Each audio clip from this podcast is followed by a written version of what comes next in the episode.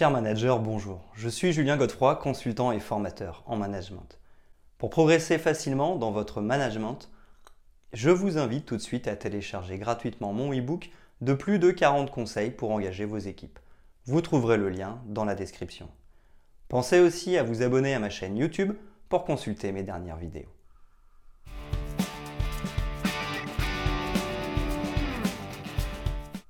Vous êtes manager et vous avez à cœur de motiver vos équipes? Nous le savons, la réalisation des objectifs d'une entreprise dépend directement de la motivation des collaborateurs. Il ne faut donc pas la négliger. C'est pourquoi l'étude de la pyramide de Maslow sera un atout dans votre management.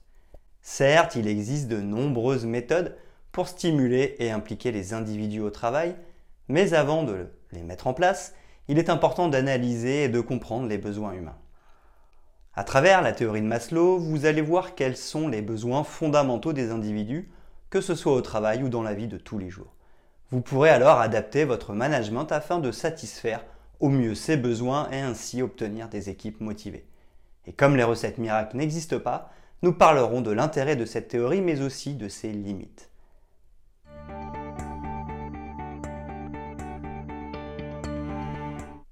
Qu'est-ce que la théorie de Maslow? Définition et principe. La théorie de Maslow repose sur la hiérarchisation des besoins d'un individu. En d'autres termes, il s'agit de classer les besoins humains en cinq catégories distinctes. Besoins physiologiques, besoins de sécurité, besoins d'appartenance, besoins d'estime de soi et besoins d'accomplissement. Selon Maslow, cette hiérarchie est universelle. En effet, il part du principe que malgré les différences de culture, d'éducation et du milieu social, chaque individu peut avoir des désirs différents, mais qui reposent sur des besoins fondamentaux communs. Par exemple, dans le monde du travail, un collaborateur peut avoir comme désir de participer aux réunions hebdomadaires de service alors qu'un autre cherche plutôt à être reconnu pour ses talents de négociateur. Dans les deux cas, ils sont motivés par un besoin commun, l'estime. Il est donc important de distinguer le désir et le besoin. Le désir est une émotion qui peut être satisfaite ou non, alors que le besoin est une nécessité qui bloque le développement de l'individu s'il n'est pas satisfait. Le principe de la pyramide des besoins est simple. C'est la satisfaction d'un niveau de besoin qui entraîne la volonté de passer au niveau supérieur. Et ceci en suivant la hiérarchie de la pyramide de façon logique. En effet, un individu cherche d'abord naturellement à répondre à ses besoins primaires avant de vouloir réaliser ses besoins sociaux. Pyramide de Maslow, explication. Comme nous l'avons vu, avant d'arriver au sommet de la pyramide, il faut répondre aux besoins vitaux. Commençons par les besoins primaires ou besoins physiologiques. Ils sont directement liés à la survie de l'individu. Respirer, boire, manger et dormir. Ensuite viennent les besoins de sécurité. On y trouve la sécurité physique, avoir un abri, se protéger de toute forme de violence ou de délinquance, avoir la santé, etc la sécurité affective, stabilité familiale, et la sécurité de l'emploi, avoir des revenus. Une fois les besoins de base acquis, viennent les besoins secondaires ou les besoins de développement. Les besoins d'appartenance sont la recherche de l'amour et des relations entre les individus. Ils sont d'abord comblés par la famille, puis par les amis, le conjoint et d'autres formes de groupes, équipes de travail, associations, etc. L'important est de se sentir accepté et non rejeté. Les besoins d'estime sont liés à la réputation d'une personne, la reconnaissance et la considération donnée par les autres individus. Ils ont pour but d'apporter de la confiance en soi et du respect. Enfin, les besoins d'accomplissement de soi correspondent aux besoins de se réaliser, se développer et accomplir des choses importantes pour soi-même. Ces besoins diffèrent d'une personne à l'autre. Il peut s'agir d'acquérir de nouvelles connaissances, apprendre un nouveau métier par exemple, ou de créer un projet concret, pourquoi pas l'invention de la machine à remonter le temps pour les plus audacieux. Notez que la théorie de Maslow illustrée par la pyramide des besoins s'applique aussi bien dans la vie personnelle que dans la vie professionnelle. Elle s'utilise particulièrement dans le marketing pour mettre en avant un produit qui répondra aux attentes des consommateurs. De plus, elle sert également aux managers d'une entreprise qui souhaitent motiver leurs équipes. C'est cette dernière approche qui nous intéresse particulièrement. Alors, comment intégrer la pyramide de Maslow dans son management en entreprise?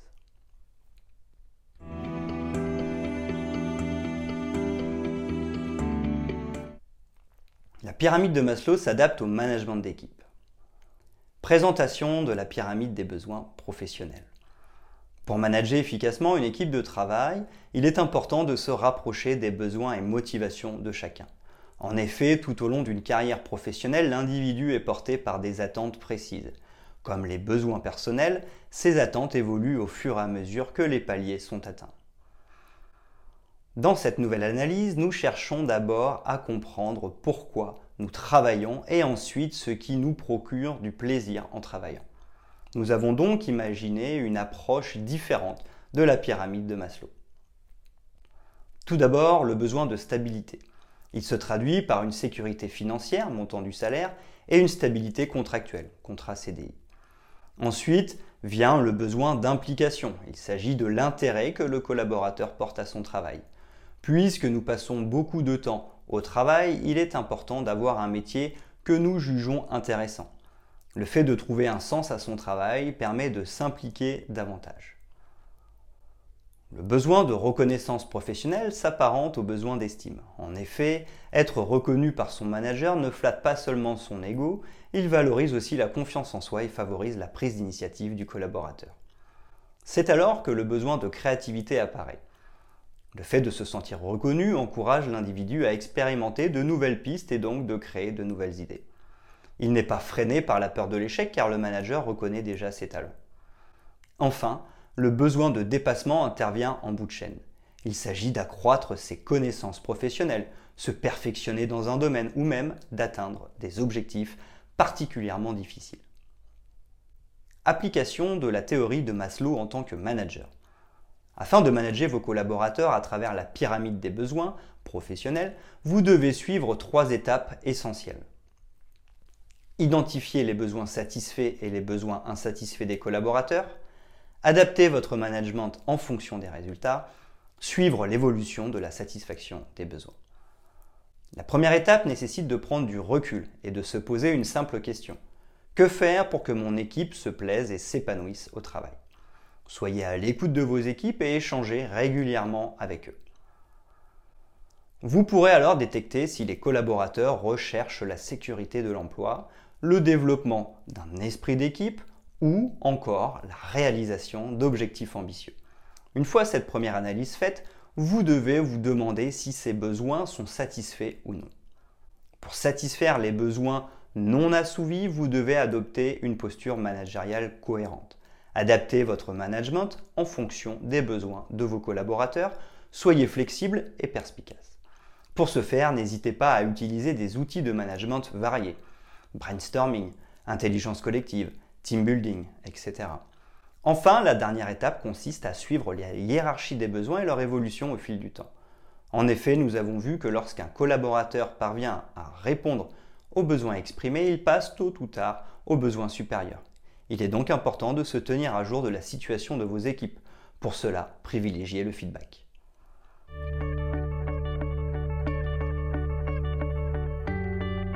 La pyramide des besoins, intérêts et critiques. L'intérêt majeur de ces théories basées sur nos besoins personnels et professionnels est de motiver pour mieux s'épanouir. On parle aussi de théorie de la motivation.